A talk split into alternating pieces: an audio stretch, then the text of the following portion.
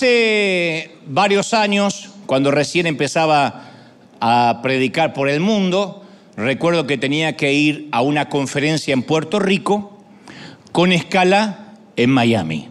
Salía de Argentina, hacía escala en Miami y viajaba a la isla del encanto.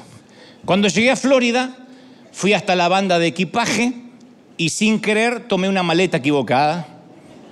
Se le parecía mucho a la mía. El mismo tamaño, el mismo color, la misma textura, la misma marca, muy parecida. La tomé del carrusel y me apresuré a tomar la, la conexión.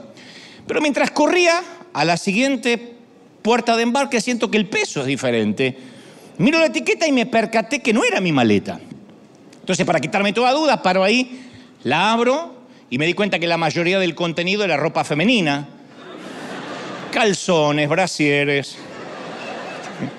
Así que solo tenía dos opciones.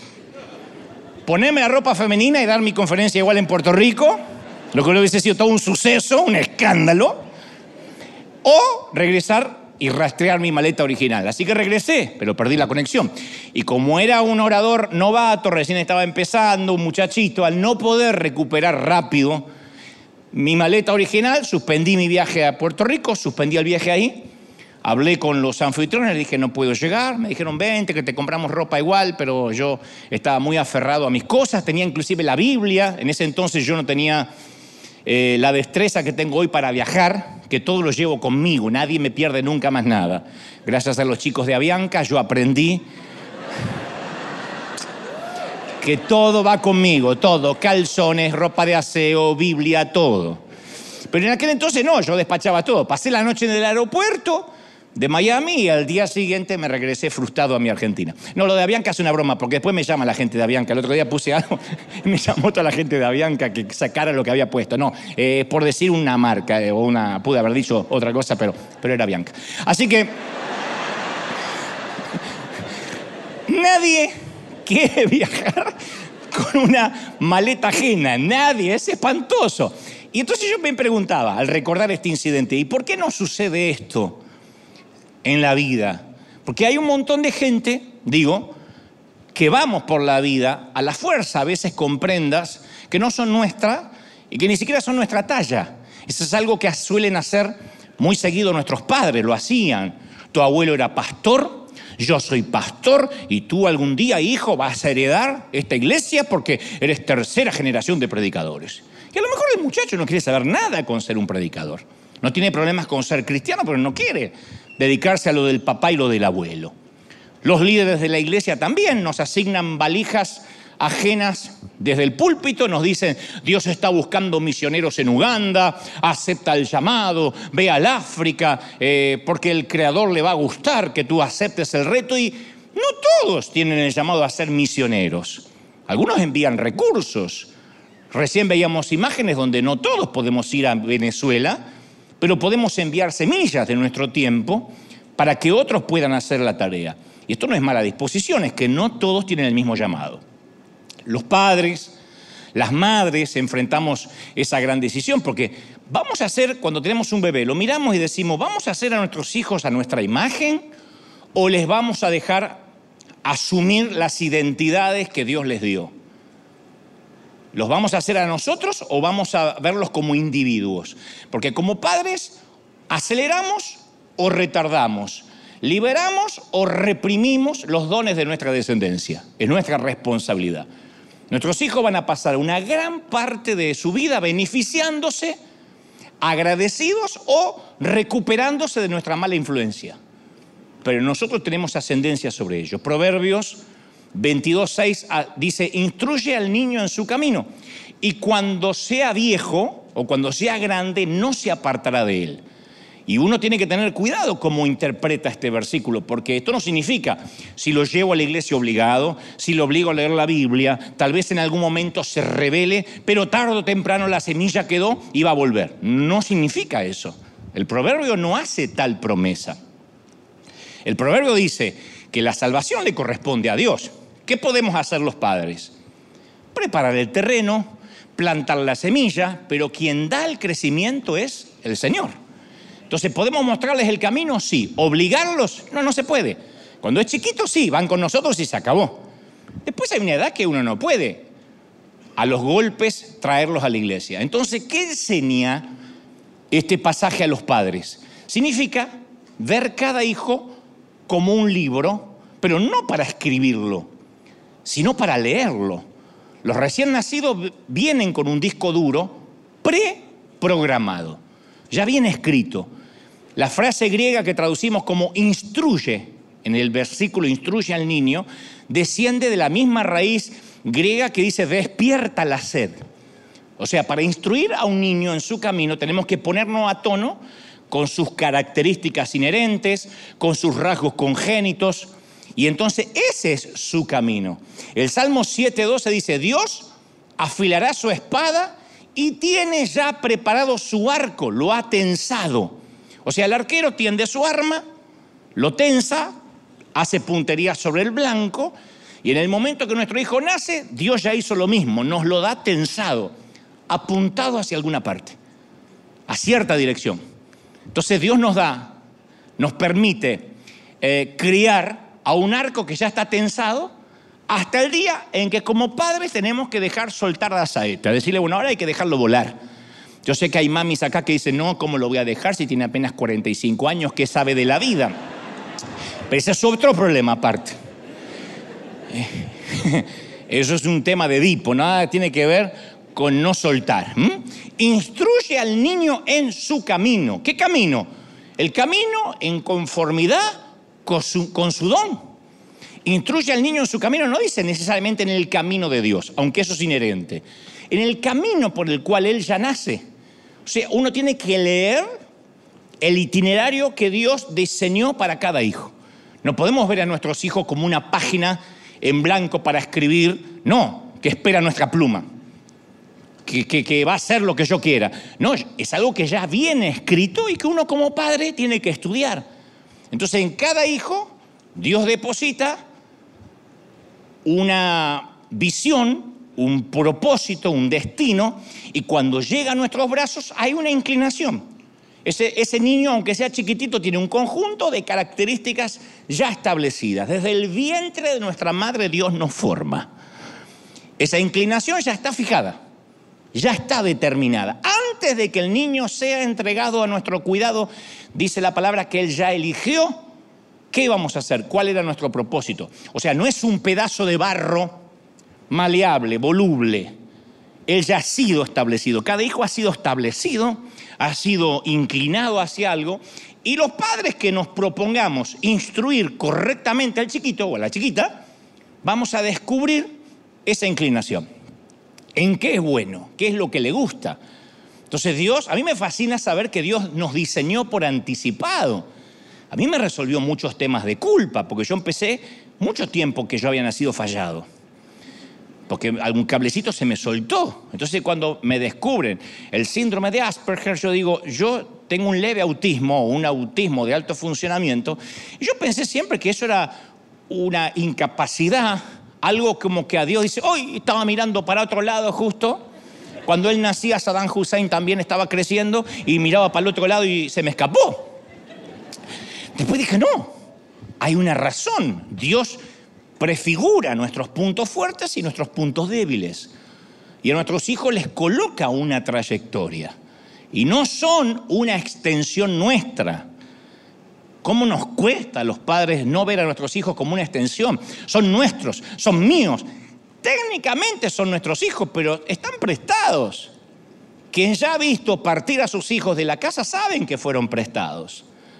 No son para siempre, no son nuestra propiedad, ni siquiera para poder psicopatearlos, ni tampoco manejarlos por teléfono. No vas a venir a ver a tu madre, que no sé cuánto tiempo voy a estar viva. No es para eso no es para psicopatearlos, no es para, para manipularlos. Son individuos que van a volar su propio vuelo. Tampoco nacieron para lograr lo que nosotros no pudimos. Frase que parece muy noble. Mi hijo, mi hija va a hacer lo que yo no pude. Yo no pude estudiar y ella va a estudiar. No es una extensión. Dios te da otro trozo de vida para hacer lo que no pudiste. Claro que uno quiere lo mejor.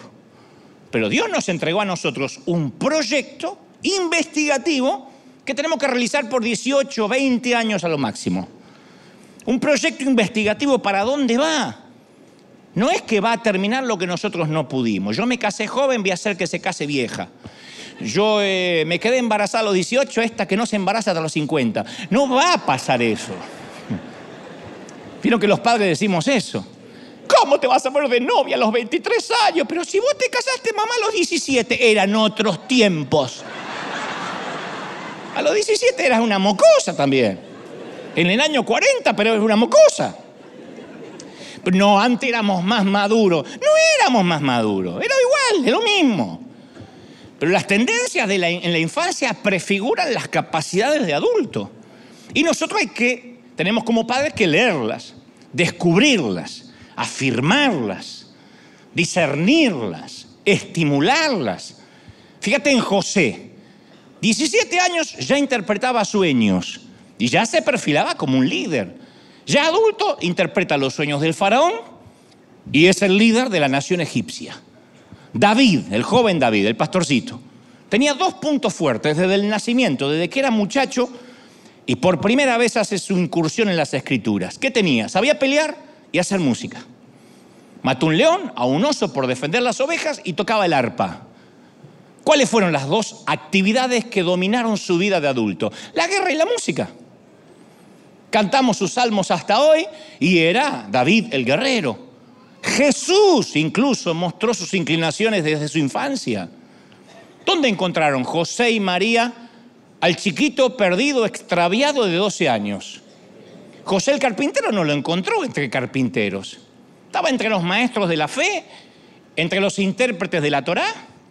Y Jesús le dice, ¿por qué me buscabais? ¿No sabías que en los negocios de mi padre me es necesario estar? Parece que dijera, pero ¿vieron mi inclinación? Pa, ma, viví bajo el techo de ustedes 12 años. ¿De verdad no conocen todavía mi corazón? En 12 años, ¿qué creen? ¿Que me voy a escapar a la carpintería? Entonces, la pregunta es, ¿conocemos el corazón de nuestros hijos? ¿Los conocemos de verdad? No solo si son buena gente, que no me cabe la menor duda, si conocemos ¿Para qué fueron tensados, apuntados? ¿Pueden las inclinaciones tempranas servir como bosquejos originales del, del, retrato final adulto? Y sí, hagamos memoria. Hay algo que permanece de nuestra infancia todavía, sea que nos dediquemos a eso o no, que todavía permanece, se llama la esencia.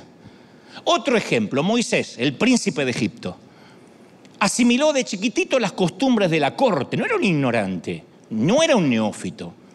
Estudió a la sombra de los mejores astrónomos, matemáticos, los mejores juristas del mundo conocido de la época. 1500 años después, aún se lo recordaba por haber crecido con toda la sabiduría de los egipcios y poderoso en sus palabras y obras, dice Hechos 7:22. O sea, era un tipo culto, preparado, capacitado, con una dialéctica exquisita.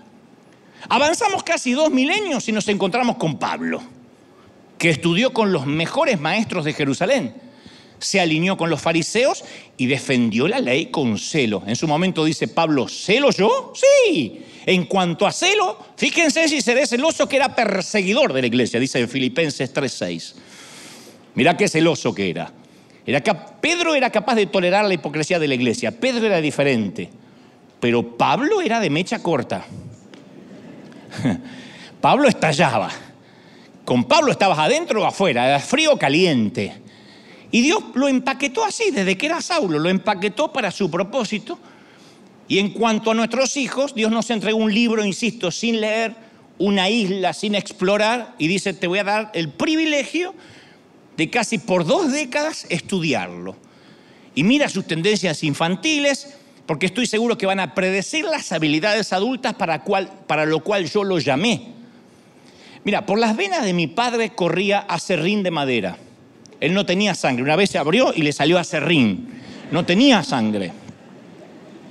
Y mi papá, aunque se quejaba, amaba construir muebles, era un ebanista, que es una suerte de eh, carpintero especializado. Construía sillas, mesas, modulares, bayut, etcétera. Pero Dios le dio un hijo torpe para la carpintería, el menor, este servidor que están viendo, que no sabía distinguir la diferencia entre un serrucho, un formón o un martillo. Y mi padre trató de enseñarme y yo traté de aprender. Y para ser honesto, traté de aprender algo, trabajé un par de años en la carpintería de papá, pero más de una vez me quedé dormido lijando una madera, porque a mí la carpintería me anestesiaba. Hacía... Y me dormía, de parado, como los caballos.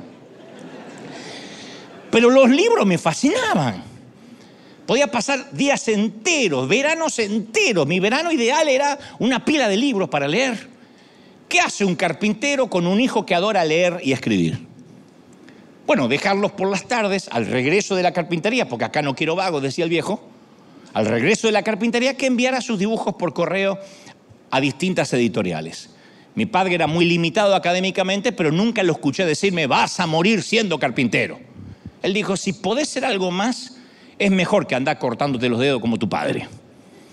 Tal vez comprendió mi inclinación o tal vez no quería que me muriera de hambre, pero de ningún modo me ignoró. Él supo a su forma instruir a su hijo en su camino. Dijo, este me salió raro, que era como se decía antes.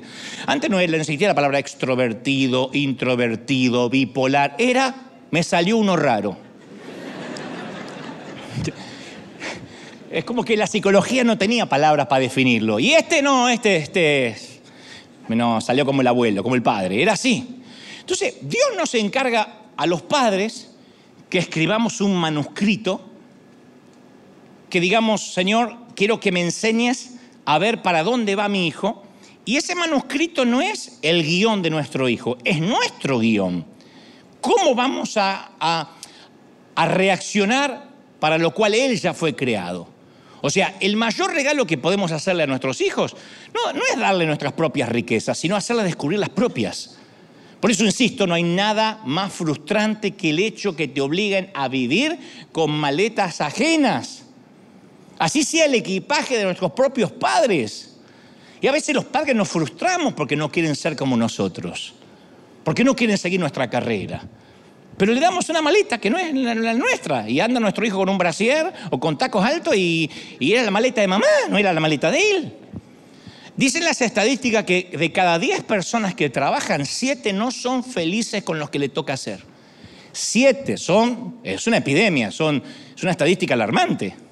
De cada 10, 7 no le gusta el trabajo que está haciendo por eso la gente tiene tan mal humor en el tránsito. A la hora pico no hay gente cantando canciones, ni llorar y llorar. No va la gente así.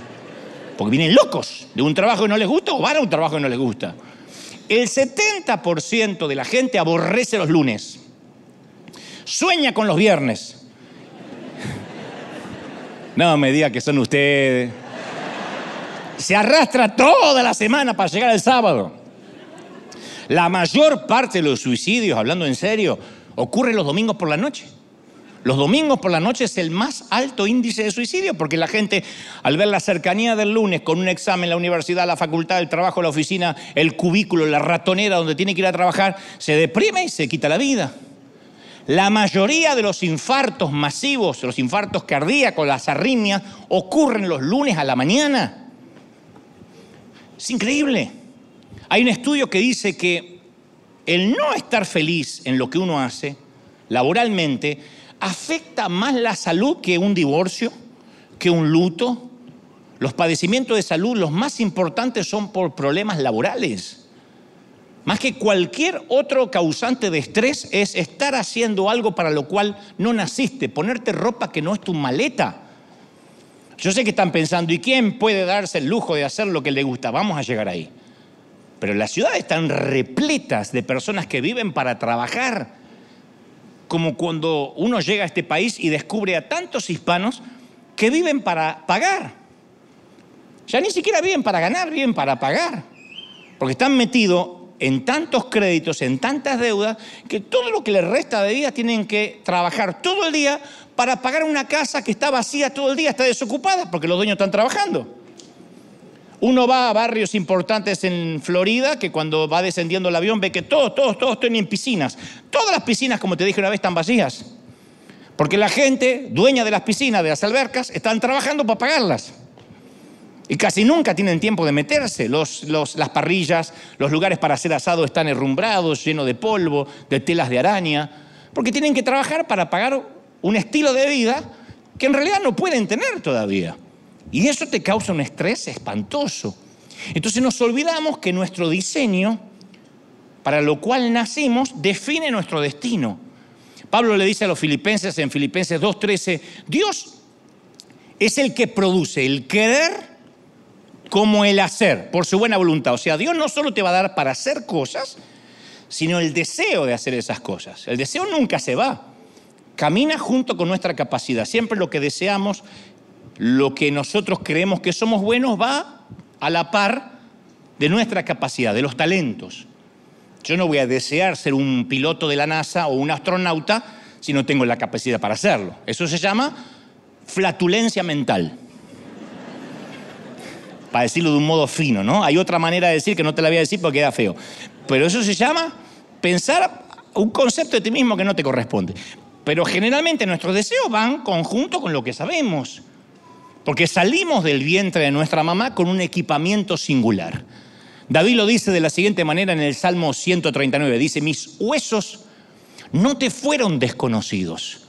Cuando yo en lo recóndito fui formado, está hablando del vientre de la mamá, Allí, cuando en lo más profundo de la tierra era yo entretejido, entretejido, tus ojos vieron mi cuerpo en gestación. O sea que antes que existieran las ecografías, Dios ya veía cómo nos íbamos formando en el útero.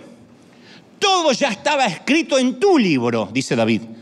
Todos mis días se estaban diseñando, aunque no existía ni uno solo de ellos, dice el salmista. Entonces Dios, ¿qué hace? Nos entreteje en esa cámara oculta llamado vientre.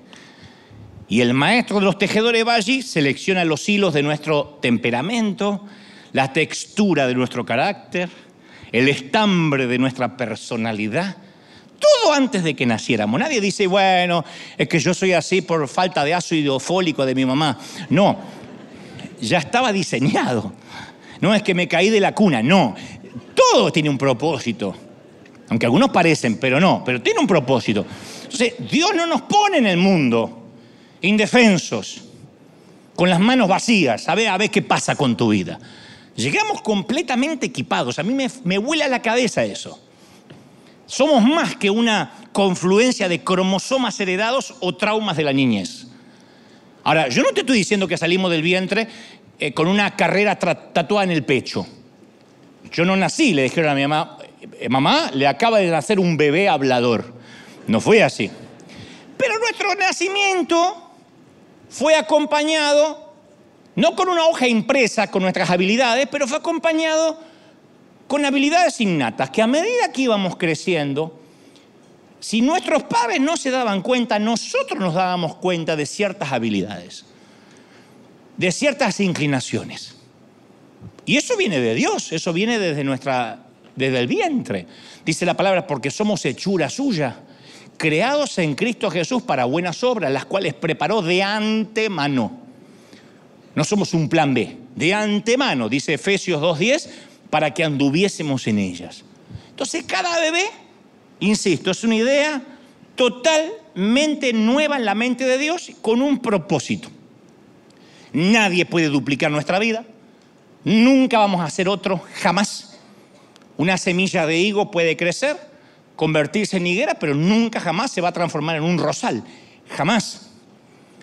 Puede llegar a ser una higuera sana, una higuera atrofiada, pero nunca un pino, nunca un roble, nunca un nogal. Es higuera. Dios nunca nos creó para ser otra persona. ¿Y cómo nos cuesta esto, eh? A uno le lleva años ser quien uno es. Todavía yo no me siento que soy todo lo que Dios destinó para mí. Pero uno va llenándose de influencias externas, imitando a aquel, a ver si se parece al otro. Pero Él diseñó nuestro temperamento, nuestros dones, nuestras pasiones, nuestros deseos. Nuestra singularidad es producto de Dios. Y a veces uno ve con horror en las noticias cómo existe gente que se opera, se deforma la cara para parecerse a Michael Jackson quiero tener la cara de Michael Jackson. No, lo que quiere es tener la plata de Michael Jackson y nunca la va a tener. Pero ¿quién por lo menos se conforma con la cara? Hay uno que se operó, no sé si en Asia, para parecerse a Ken, al muñeco Ken. Hay una que se opera para parecerse a una Barbie, se sacó todas las costillas de acá para tener cintura. O sea, uno dice, ¿de verdad? ¿Quién quiere parecerse a un muñeco? A Buzz Lightyear se parece, no a Ken, algunos. Pero ¿quién quiere parecerse a un muñeco? Pero solo podemos ser nosotros. Si yo no logro ser yo, tengo solo una oportunidad para brillar. Si no logro ser yo, el mundo se lo habrá perdido. Nadie es como yo, nadie es como ustedes, nadie es como tú, nadie. Y Dios implanta nuestras, nuestras pasiones. Mirá cómo Dios describió a un tal Besabel, que no es muy conocido. en realidad no es Besabel, es Besalel, que no es muy conocido, pero era un constructor del templo en los tiempos de Salomón. Dice, lo he llenado del Espíritu de Dios. Dios habla de él, dice, este es su currículum, su, su hoja de vida. Lo he llenado del Espíritu de Dios con inteligencia, en ciencia, en todo arte, para inventar diseños, para trabajar en oro, para trabajar en plata, en oro, en bronce, en todo artificio de piedras engastadas y un artificio de madera, para trabajar en toda clase de labor. Eso está en Éxodo 31.3. La hoja de vida de un diseñador que llega a construir el templo. Y a mí me fascina esto, lo he llenado para inventar, para trabajar. Una vez se dice, yo nací creativo, como que eso vino del diablo de alguna parte. Eso viene de Dios. Hay gente que no para de, crear, de gestar, que está hasta las 2, 3 de la mañana pensando ideas, Y eso es algo que regala Dios para un diseño gráfico, para, para pintar, para dibujar, para crear desde la nada. Y el pensamiento secular no acepta eso. No logra asimilarlo del todo. Porque la sociedad actual no ve al autor detrás del libro, no. Le cuesta ver al arquitecto detrás del edificio, al propósito detrás de la vida. Nos dice, no, no, no, no, tú puedes hacer lo que quieras ser.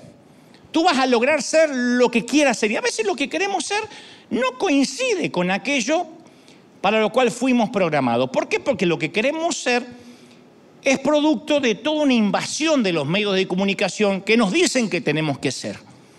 Y deformamos el lenguaje, deformamos las maneras de vestir, deformamos nuestro comportamiento porque todo el mundo lo hace. Pero eso es como decir, coman estiércol porque un millón de moscas no pueden estar equivocadas. Dante habla hoy.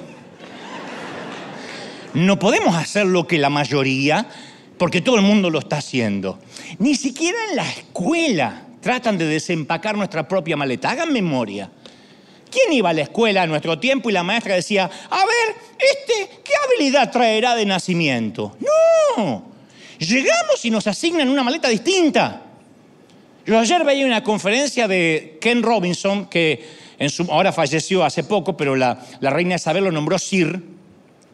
Es un británico nacido en Liverpool y es un asesor internacional sobre educación que fue considerado durante su vida un experto en asuntos relacionados con la creatividad.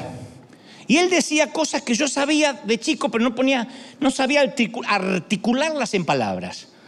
Él decía que la creatividad tenía que ser tan importante en la educación como la alfabetización. Que en las escuelas se desprecia la creatividad y se premia al que es bueno en matemáticas, en historia, en lengua. Como una vez te conté, yo llegué a la escuela y la maestra, segundo, tercer día de colegio en primer grado, nos pidió dibujen una casa, dibujen su propia casa. Yo hice mi casa que era como una caja de zapato, cuadrada, espantosa, fea. ¿Qué dijo la maestra? No, Gebel, esa no es una casa. Y dibujó en el pizarrón una casa con un techo a dos aguas, una casa alpina así, como en Suiza, una chimenea, un caminito, dos árboles y un perro. Ahí me enteré que yo no tenía casa.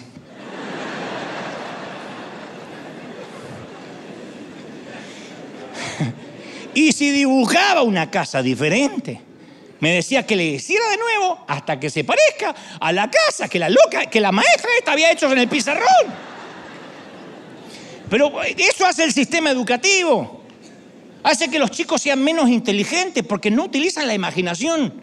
No se los deja ser creativos. Y cuando egresan, cuando salen, son mucho menos creativos que cuando ingresaron, mucho menos. Por eso Albert Einstein decía, yo tuve muchos periodos de creatividad, nada más que se interrumpieron cuando fui al colegio. Después llega el ámbito profesional. Uno crece y ¿qué piden las empresas? Queremos gente creativa, innovadora, emprendedora. Queremos gente que piense, originales, que busquen soluciones propias. Y van todos los alumnos de las buenas notas que no saben hacerlo porque no saben pensar. Le enseñaron hasta cómo dibujar una casa.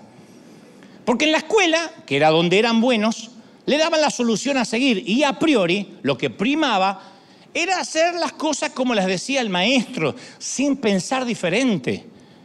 Es más, acuérdense, ¿Cómo se veía el error en el colegio? Estigmatizar el error era, se estigmatizaba. Un cero, un uno. En mi tiempo se calificaba del 1 al 10 y me ponían cero. Y ahora doble cero, ya tiene la bicicleta, me ponían dos ceros. Mata la, creatividad de los chicos porque uno dice, no me puedo equivocar. Entonces, para crear, para innovar, lo primero que hay que perder es el miedo a equivocarse. Y los niños dejan de probar, dejan de experimentar, porque dice, cuando pienso diferente me ponen un cero. Y entonces el sistema de educación actual establece que los errores son negativos y se va aniquilando la creatividad de cada niño, la creatividad que Dios le dio a cada niño en el vientre de la madre. Entonces no se educa la capacidad de crear, no se educa la capacidad de imaginar. Hasta en la universidad te dicen, lea este libro y haga un resumen. O sea, el sistema educativo se diseñó para la revolución industrial allá por el siglo XIX. Porque al fin de cuentas uno estudiaba para salir a trabajar, ¿se acuerdan? No se diseñó el sistema educativo para ver con qué don nació este tipo, con qué don nació esta chica, para ver si lo podemos explorar. No era sacar afuera lo que había, era acumular adentro. No se buscaba hacer feliz a un niño, era estudiar para que salga a trabajar y se gane la vida. Todos los sistemas educativos actuales datan del siglo XIX. Que había que salir a conseguir un empleo en la fábrica. Y cuando un niño contesta algo distinto a lo esperado, los maestros lo corrigen y van cercenando, cincelando su capacidad de crear. El chico no quiere ser innovador, no se atreve nada. Por eso hace unos años se llegó a la conclusión que la habilidad académica no siempre es sinónimo de inteligencia. Alguien tendría que decir amén. Ah, pensé que era burro hasta hoy. No. Uno dice, yo tenía malas notas en el colegio. Eso no significa que eras menos inteligente. Mirá el suspiro de alivio que hay. Cientos de grandes genios reprobaron en la escuela. Los chicos no escuchen esto. Albert Einstein, Isaac Newton, Winston Churchill, Thomas Edison, Charles Darwin, Alexander Graham Bell, Luis Pasteur, Picasso, Unamuno, Bill Gates, Steve Jobs, todos reprobaron. Le dijeron, sos un burro. Y gracias a esos burros tenemos celular, luz eléctrica, vacunas. Pero nos acostumbramos a creer, nos acostumbramos a creer que un niño que no le va bien en el colegio necesariamente no es inteligente. A lo mejor es creativo. De hecho, yo no estoy haciendo una apología, no una apología porque ahora se me va a armar un lío. No estoy haciendo una apología a no estudiar, pero técnicamente yo solo aprobé la escuela primaria. Después vino el doctorado de honoris causa de grande, que significa por causa del honor que me dio una universidad en otorgamiento al mérito, pero técnicamente yo solo terminé la primaria. Y el problema de las escuelas es que no se valora la inteligencia, sino la capacidad de desarrollarse en algunas asignaturas. Entonces el sistema, insisto, actual aleja a muchas personas de las habilidades naturales que Dios le dio. Y para eso uno tiene que quitarse las ideas preconcebidas, como el hecho de que todo el mundo tiene que ir a la universidad. Si no va a la universidad, entonces estás condenado. No, el que va a la universidad porque tiene que gustarle ir a la universidad. ¿Por qué meter en la universidad a alguien que dice yo no quiero ir a la universidad? Se va a armar una rebelión, pero ya están acá, no se pueden mover. No es necesario rendir materias, rendir el examen. Ya pasé el examen. ¿Cuánta gente pasaron todos los exámenes y actualmente se están muriendo de hambre? Yo me encontré con chicos que estudiaban conmigo que eran los mejores en matemática. Están buscando trabajo. Manejan un taxi, con el mayor respeto que me merece ese oficio, pero digo, no se prepararon para eso. Entonces, ese es un reto en el ámbito educativo, cambiar el concepto de inteligencia. Porque la inteligencia que Dios nos regaló es dinámica, es diversa y es única. Pero todo tiene que ser pasado por el filtro, el tamiz de la pasión. ¿Qué es lo que nos apasiona? ¿Qué circuito puso Dios que nos apasiona? Y después uno llega a la iglesia y uno dice, sí, en el colegio me trataron como un burro. Llega a la iglesia, peor. Pensar es un crimen. Es como que nos dicen, ahora deje los pecados y el cerebro flotando en las aguas del bautismo. Y queda el cerebro ahí. Y después vienen los ujieres, juntan los cerebros en una bolsa y lo tiran. Porque a partir de ahí nos, hacen repetir como loro. Para parecer un ungido hay que gritar desaforadamente desquiciado. Y ese es el gran síndrome y el flagelo de las iglesias, que por años nos predicaron, nos predicaron que todo éramos aves, que todo íbamos a volar. Y habíamos algunos que éramos unas ranas que por más que agitemos las patas toda la vida, no vamos a volar. Y ¿sabe lo que pasa? Que uno cree que tendría que volar. Y ahí uno se siente con culpa, pecador. ¿Sabe cuánta gente en la iglesia dice, yo voy a la iglesia y nunca me agarró la chiripiorca ni el temblequeo? Y entonces un día empieza a imitar así solidariamente para ver si le sale. Porque se siente mal. Porque uno dice, a lo mejor tengo que volar. Y cuando uno se atreve a ser diferente, viene el insulto, apóstata. Nos ven sin leer la Biblia o vestidos diferentes y ya todo ese, ese, ese, ese, ese clonamiento de ovejas o de apóstoles o de pastores nos miran y nos dicen, a mí en mi caso, artista, showman, me dicen a mí. Showman, no es showman, es showman. Showman. Pero, pero ¿Notaste a la mayoría de los oradores? Que todos se parecen, todos hablan igual, todos gritan igual, todos oran igual. Y la mayoría de los creyentes también se parecen. Son la copia al carbón de otro. Renuncian a la exclusividad para integrarse al grupo. Sacrifican la singularidad en el altar de la superficialidad. No hay nada más agotador que fingir.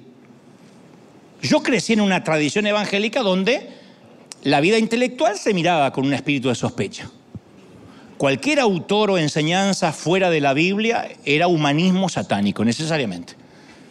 Y si no sabían qué era, por las dudas decían, eso debe ser nueva era. Que nunca entendían qué cuerno era nueva era, pero lo raro, nueva era. No, porque yo leí de un psicólogo nueva era. Que era como un insulto, no entiendo lo que es, pero por las dudas nueva era. Yo hace poco veía a un consiervo decir, Dante predica con palabras de humana sabiduría como si las de él fueran de Neptuno, de Plutón.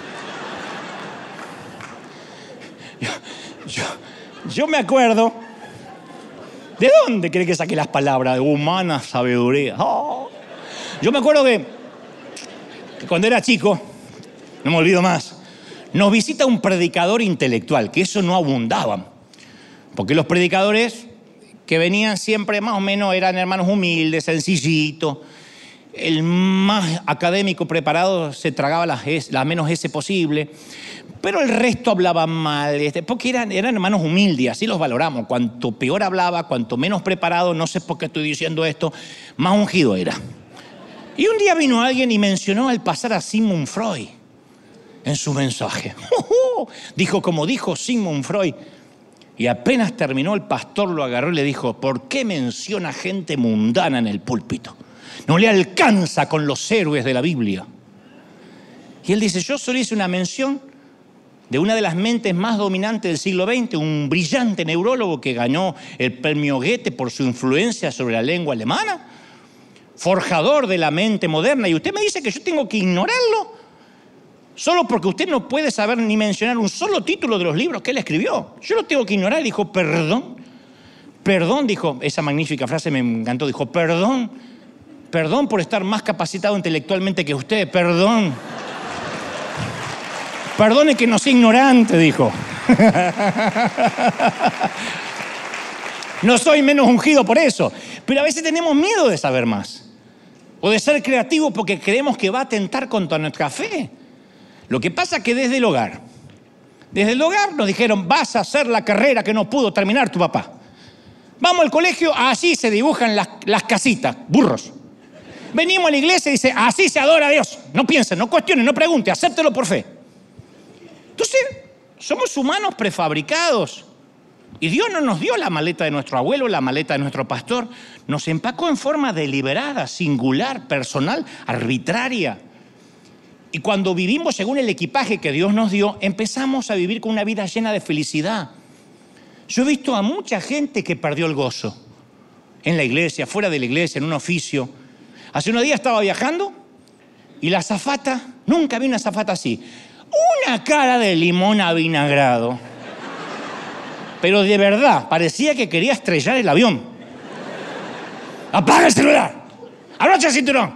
Cállase la boca. Yo no, ni, agua le pedí porque digo, esta, esta vieja me eyecta. O tenía un mal día o estaba en una asignación incorrecta, que es triste. Porque cada uno de nosotros puede hacer algo que solo nosotros podemos hacer, ningún otro puede hacerlo. Gálatas 6:4 dice, cada cual examine su propia conducta. Y si tiene algo de que presumir, que no se compare con nadie. No, no, no se puede comparar con nadie. Yo ayer me acordaba la historia de, Henry Ford, que en cierta ocasión se le paralizó toda la, la cadena de montaje que tenía en Michigan, que es donde originalmente estaba Ford. Y los generadores se atascaron y los ingenieros de Ford no daban con la solución. Así que Ford llama a un viejo amigo, Charlie. Llega Charlie, observa los medidores, los cables, ajusta un tornillo y el sistema regresa a la normalidad. Y después Ford a los días recibe una factura de Charlie por, por 10 mil un dólar. 10 mil uno. Y la cifra le pareció excesiva a Ford. Y le manda una nota, Charlie, me parecen exagerados mil un dólar, eh, perdón, 10 mil un dólar, por solo ajustar un tornillo. Y Charlie le escribió una nueva factura, esta vez detallada. Querido Henry, es cierto, por ajustar un tornillo, un dólar. Por saber cuál ajustar, 10 mil restantes. Hay tornillos que solo nosotros sabemos ajustar. El gran tema es que podemos pasarnos toda una vida desconociendo la habilidad única que teníamos de saber qué tornillo ajustar. Y Dios es un artesano, un fabricante. Y nos hizo a nosotros, todos luchamos con pecados diferentes, con, nos relacionamos con Dios de una manera diferente, somos distintos. Hay una famosa fábula en las escrituras, fábula, aún muy que especie los religiosos, fábula, Ahí está, de hecho se le atribuye a Esopo. Si ustedes buscan en Google van a ver que es fábula de Esopo, no es de Esopo, el gran fabulador, sino que le pertenece a las escrituras. Mucho antes que los lectores de la Biblia se extasiaran con la parábola del buen samaritano o del hijo pródigo, existió una fábula semi escondida en las escrituras. El narrador de esta fábula es Jotam, el hijo de Gedeón, uno de los hijos de Gedeón único sobreviviente de una matanza, de una masacre de 70 hombres, ordenado por su hermano Abimelech, que quería hacerse con el trono, que era un nefasto megalómano, que había asesinado a toda su familia, ahora iba por su hermano Jotam, porque los consideraba peligroso para sus planes políticos. Dictador, totalitario. Y Jotán no sabe cómo hacer para que Israel cobre valor en contra de su hermano. Y entonces en jueces 9.8 les cuenta una fábula. Les dice, cierta vez los árboles fueron a elegir rey y le dijeron al olivo, reina sobre nosotros. Y el olivo respondió, yo voy a dejar de hacer aceite con tal de tener la honra de Dios y los hombres para ser más grande sobre los árboles. De ninguna manera, seguiré haciendo aceite. Entonces los árboles fueron a la higuera anda, reina sobre nosotros. Y la higuera respondió, voy a dejar mi buen fruto dulce al paladar para hacerme grande entre los árboles. No, bajo ningún punto de vista. Y luego entonces los árboles fueron a la vid. Y le dijeron, reina sobre nosotros. Y la vid respondió, ¿he, dejar de ¿he de dejar de hacer mi mosto? ¿He de dejar de hacer vino que alegra a los hombres para ser grande sobre los árboles? Entonces como se le acabaron las opciones a los árboles, fueron a buscar la zarza, chiquitita, espinosa, fea. Anda, reina sobre nosotros. Y la zarza dice, sí. Si en verdad me buscaron, venid, abrigaos bajo mi sombra. Y si no lo hacen, que salga fuego de mi zarza, porque las zarzas solían incendiarse en el desierto por el calor. La zarza que ardía en sí misma no era eso el milagro que sorprendió a Moisés, sino que no se consumía. Las zarzas solían arder, pero se, consumían inmediatamente. Y esta zarza dice, sí, pónganse bajo mi sombra y si no, los voy a devorar hasta los cerros del Líbano. Ya los amenazó de entrada. Los árboles hicieron al olivo, la higuera y a la vid una invitación al trono. Reina sobre nosotros. Uno por uno rehusaron la oferta. El olivo quería seguir dando aceite. La higuera quería seguir dando higos, la vid quería seguir dando uvas. Todos se negaron a pagar el precio de la promoción, de hacer algo para lo cual no habían nacido para hacer. Todas las plantas estaban orgullosas de sus misiones originales. ¿Por qué abandonar la fructificación? Al final, ¿quién aceptó la oferta? La zarza. Justo la planta que nunca en la vida dio un solo fruto. Nunca. Lo único que podía dar la pobre zarza era lastimar a quien se pusiese bajo su sombra y amenazar a quienes lo hicieran. De esta manera Jotán estaba representando al hermano, diciendo, mi hermano es una zarza, es un imbécil. Lo que está queriendo que todos nos petamos debajo de él y mi hermano no existe. Me recuerda a muchos gobiernos, empresas, incluso iglesias, que el menos capaz, el más inútil, es jefe. Como aquel pastor que decía, este, este hijo me salió arquitecto. Y este, y este me salió ingeniero. ¿Y aquel? No, aquel es un inútil, seguro va a predicar y ocupar mi lugar. o sea, la ambición de querer una corona que no es nuestra puede hacernos perder lo único que teníamos de bueno al nacer. No todo maestro tiene que llegar a ser director de escuela. No todo músico puede dirigir una, una orquesta. Yo recuerdo algunos que tuve a mi alrededor alguna vez en la vida que me dijeron, yo fui llamado a ser pastor. Y hasta la fecha son número uno, pero de una iglesia que nunca creció, o abandonaron el llamado, se cansaron. Como no pudieron crecer, se fueron a otro llamado. Pero como las zarzas sin frutos, amaban ser cabeza de ratón en lugar de ser cola de león. Hay gente que ama ser cabeza de ratón. No importa, tenga cuatro miembros, le dicen apóstol. Dígame apóstol, chaparrón, dime apóstol, apóstol. El delirio de ser algo que no somos hace que perdamos el propósito. No porque los árboles nos ofrezcan el trono tenemos que aceptarlo, ni porque un rey nos ofrezca una armadura nos la tenemos que poner. Cuando David se ofrece como voluntario, Saúl intentó darle su armadura de soldado, Claro, si lo vio indefenso al pobre David, Goliat armado hasta los dientes, hizo lo que cualquier rey de la edad de hierro hubiese hecho. David rechazó la armadura, escogió las piedras, fue hasta el gigante y nos enseñó una lección. Lo que sirve a otros no nos sirve a nosotros. David con una onda era un enemigo mortal, con la armadura era una mala copia de Saúl. Él decidió que no era Saúl, él era David, para bien o para mal. Lo que iba a ayudar a Saúl lo iba a estorbar a David. ¿Cuántas veces cargamos armas ajenas, maletas ajenas que nos dio el pastor, el apóstol, mi padre, mi maestro? Escuchamos que alguien ora dos horas antes de predicar y queremos orar igual. Y no, Dios trata de, otra manera. Y nos sentimos culpables porque no somos como Él. Nos frustramos porque no nos funciona lo que le funciona al otro. Es que estamos tratando de caminar con la armadura de Saúl. No hay un plan genérico de Dios, porque eso nos frustra, no hay un solo plan para todos. Lo que hace crecer una orquídea seca un cactus. En el reino no funcionan las tallas universal. Dios trata a diferentes personas de manera distinta. Imagina un padre que diga, todos mis hijos los voy a tratar exactamente igual. Los va a amar igual, pero tratar igual no te creo.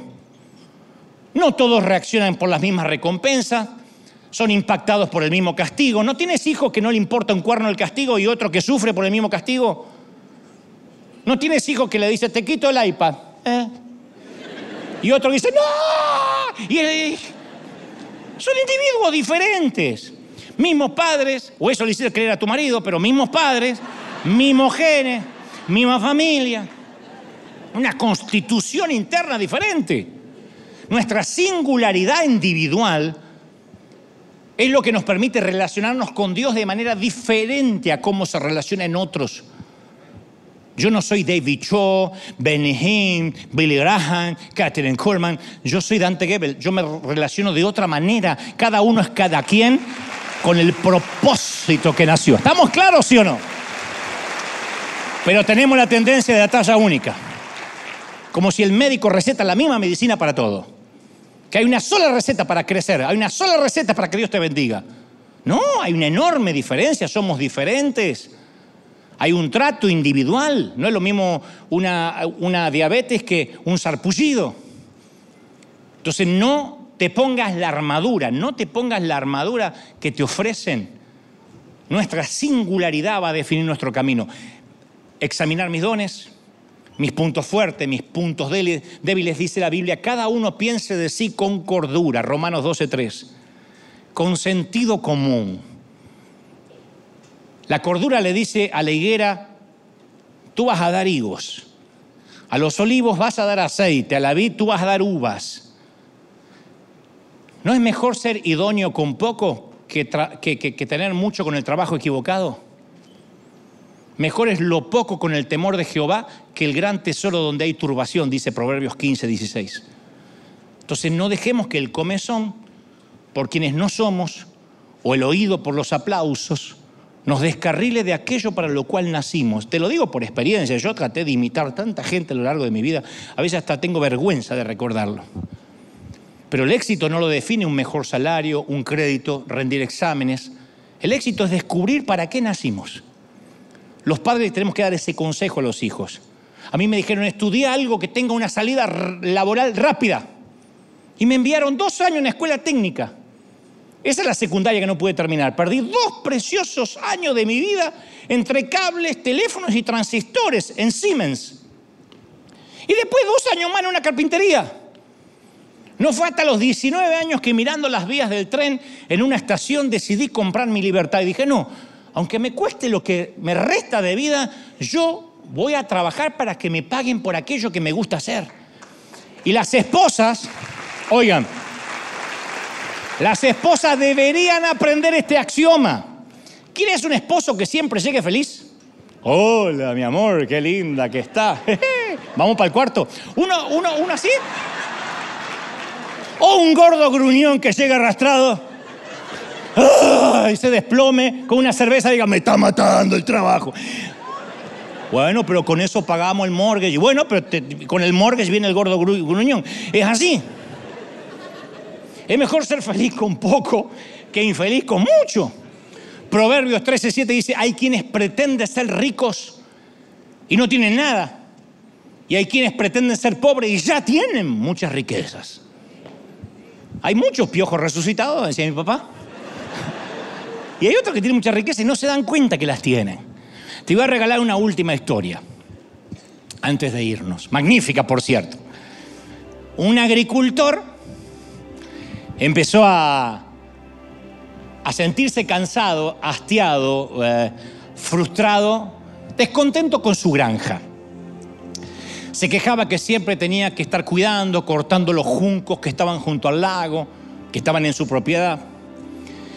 Y entonces él veía que sus caminos se extendían por encima de las colinas, de las laderas, y tenía que siempre ir cuesta arriba, cuesta abajo. En sus pastizales este, pasían vacas gordas. Qué dolor de cabeza, arriar las vacas, alimentarlas, tener en buen estado las cercas para que no se fueran las vacas. Así que un día dijo, me voy a mudar a un barrio elegante, se acabó. Llamó a un agente de bienes raíces, un agente inmobiliario, le hizo planes para poner la granja en las listas de venta. Y día después su agente le telefonió para que aprobara el anuncio el aviso que iba a aparecer en el periódico local. Y se lo leyó al granjero. Dice, a ver qué le parece. Vendo una hermosa granja en un lugar ideal y apacible, tranquilo, sereno, enmarcado por suaves colinas, alfombrado con prados verdes, regado por un cristalino lago de aguas frescas y bendecidos con reses bien cebadas. Y el hombre otro lado dice, ¿me lo lee de nuevo? Y después de escucharlo por segunda vez se cambió de opinión, no voy a vender. Toda mi vida busqué un lugar así, toda mi vida.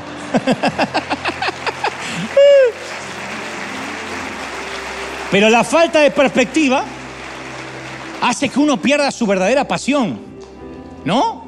Y a propósito de la pasión, hay una película argentina ganadora de los Oscars que alguna vez me tocó entrevistar en CNN a su director, que se llama eh, Campanella, y José Luis Campanella, se llama El secreto de sus ojos, que ganó el Oscar a la mejor película extranjera, obviamente, es argentina.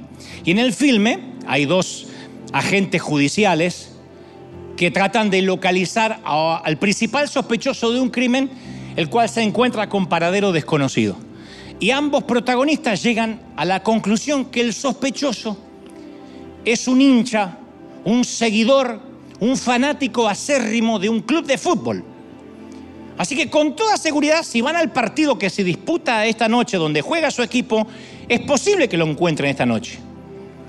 Y uno de ellos, de los personajes que interpreta Guillermo Franchella dice, ¿te das cuenta, Benjamín?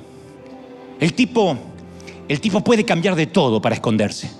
De cara, de casa, de familia, de novia, de religión. Pero hay una cosa que no puede cambiar. No puede cambiar la pasión. Porque la pasión es incontrolable. Va más allá de las apariencias, de las costumbres, de los hábitos. La pasión sale de nuestras entrañas no se pueden esconder porque tarde o temprano salen a la luz, brotan. Y como el granjero del aviso, hay una pasión bajo nuestras narices, justo ahí, que no estamos viendo, no estamos valorando, no estamos buscando. Dios implementó esas pasiones, Dios implementó esa clase de frutos. Si somos olivos, produzcamos aceite. Si somos higueras, produzcamos higos. Si somos vid, generemos uvas. Yo no quiero ser como otros predicadores. Yo iba a congresos y me frustraba porque no era como ellos. Y yo dije, a lo mejor yo estoy queriendo dar higos y soy una vid. O lo que es peor, quiero ser una zarza. O el rey del bosque. Entonces la ambición de querer tener una corona que no es nuestra puede hacer perdernos lo único que teníamos de bueno. No porque los árboles nos ofrezcan el trono tenemos que aceptarlo no seamos torpes como la zarza y no aceptemos ser los reyes del bosque solo porque nadie más quiere serlo. Somos únicos en Él y para Él por siempre. Vamos a celebrar al Rey de Reyes. Si sientes que Dios habló, dale un aplauso al Rey de Reyes grande. Cierra el aplauso. Sella la palabra diciendo, Señor, hay palabra de Dios hoy en River. Bendito eres. No, no, no, fuerte, fuerte, fuerte. Celebra, celebra. Celebra al Rey. Bendito eres.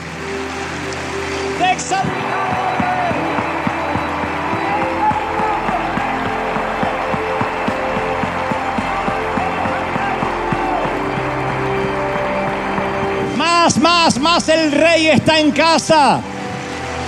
Que lo sagrado no se vuelva común. Uy. Levanta tus manos, vamos a orar para despedirnos, Padre. He transmitido lo que creo me has dicho que diga este tu pueblo. No he omitido nada de lo que creo es tu revelación. Pero ahora muchos están recibiéndote como su Salvador en el corazón, los que están por primera vez, los que nos miran desde otras partes del mundo, católicos, testigos de Jehová, ateos hasta hoy, judíos, musulmanes, mormones, independientemente en lo que crea, reformado, calvinista, arminiano. Tal vez necesites un reencuentro con el Señor y decirle, Señor, quiero los últimos años de mi vida reencontrarme con mi propósito. Primero acepta al Señor en tu corazón si no lo tiene. Dile, perdona mis pecados. Anota mi nombre en el libro de la vida. Y luego todo el mundo, todo el mundo, todo el mundo levante las manos, vamos a orar. Vamos a unirnos en un mismo sentir. Vamos a recuperar el propósito para que has nacido. ¿Para qué has nacido? Dice el Señor. ¿Para qué te he gestado? Por algo Dios nos puso en ese barrio, en esa familia, en aquella ciudad. Y por años pensando que debimos nacer en otro sitio, otros hermanos, otros padres. Y dice, no, yo te puse tu carácter Tu temperamento, dice el Espíritu, ha sido moldeado por esa trayectoria, por esa infancia, esa adolescencia donde pasó lo que tenía que pasar, donde la soledad forjó tu temperamento, donde aún defenderte de los abusos te hizo fuerte, el caminar largas cuadras hasta el colegio y defendiéndote de bullying, que ni entonces ni siquiera se llamaba así. Hoy te paró en la vida como un adulto seguro de lo que quieres, de lo que no quieres. Todo ha sido gestado para el propósito. Cada oso, cada león del cual arrebataste ovejas de sus garras, fue propósito para entrenarte, paración, dice Dios. Yo te estoy entrenando con cada detalle, con cada tormenta, con cada tribulación. No estás listo para la siguiente asignación hasta que yo no te moldee. Vamos, levanta la mano y recibe esta temporada. Recibe esta temporada de parte de Dios. Señor, una temporada de crecimiento, de fragua, de estar sobre el yunque una temporada donde el alfarero trabaja con nosotros, moldea nuestro carácter. Ay, cómo duele, pero yo haré de ti un especial tesoro. Yo sacaré el oro, yo quitaré la basura, yo quitaré la escoria y saldrán cosas buenas a la luz, dice el Señor. Todos orando, todos, todos, todos. Niños, jóvenes, ancianos, adultos, vamos, los que tengan el bautismo del Espíritu intercedan como el Señor les da. Vamos ahí donde están los que no abran la boca de algo, Dios la va a llenar en casa. Uy, algo está ocurriendo. Porque Dios busca originalidad. He buscado gente que se pare en la brecha, la brecha, entre los vivos y los muertos, dice el Señor. Pero esa gente debe saber que el propósito es único. No habrá otro Moisés, no habrá otro Abraham, no habrá otro Jonás, no habrá otro Gedeón, no habrá otro Pedro, otro Pablo, no habrá otro. No hay otro, no hay otro, no hay otro Dante, no hay, no hay otro Juan, no hay otra María, no hay otro, dice el Señor. Yo soy quien te eligió y te puse como propósito en la humanidad. Vamos, vamos, vamos, levanta las manos. Adora al Señor, dile Señor, hay algo que se está liberando en la atmósfera ahora. Yo declaro bendición.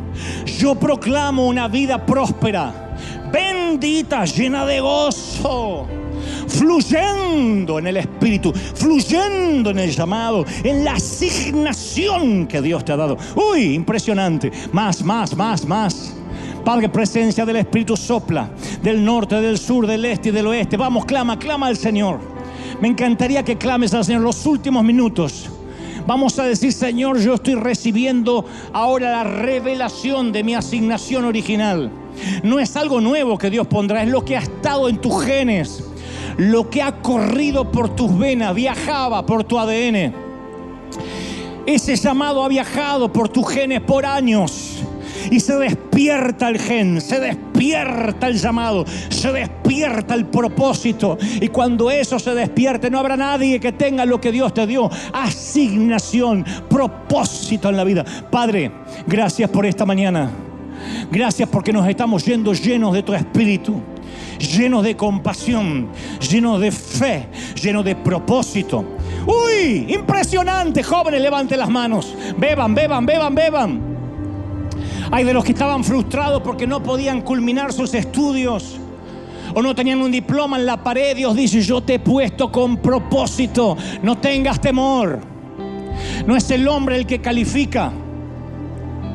El hombre ve lo que el hombre ve, pero yo miro el corazón, dice el Señor. Le dijo a Samuel, no te confundas. Yo miro el corazón, lo que la gente no ve. Yo pongo mi barómetro en el corazón. Eso es lo que mido, dice el Señor. Recibe, recibe, recibe, recibe. Padre, ahora, ahora, ahora, ahora. Estamos comenzando el mes de febrero en bendición. Declarando que el propósito nos llevará lejos, que abrirá caminos, que abrirá senderos, que abrirá los cielos. Yo lo creo, yo lo declaro, yo lo proclamo. Yo bendigo a este tu ejército, a estos tus obreros de primera línea sopla sobre ellos tu bendición. Declaramos bendición, declaramos victoria en tu nombre, Señor. Amén, amén. Gloria a Jesús. Que ese aplauso se escuche hasta Beckerfield. vamos, vamos, vamos, celebra, celebra, celebra el rey. Chao, hasta el domingo que viene. Chau, chau, aquí en casa. Chau, chau, chau, chau. Dios te bendiga firme como talón Dios.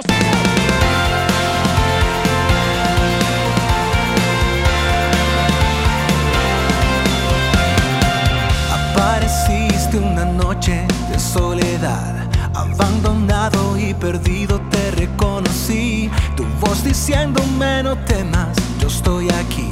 El Padre me envió por ti curaste las heridas, me sanaste mi Jesús. Todas mis cargas las dejaste allí en la cruz. Algo tan grande no lo puedo comprender. Oigo tu dulce voz diciéndome una y otra vez. Oh, oh, oh, oh, eres bienvenido, eres amado una y otra vez.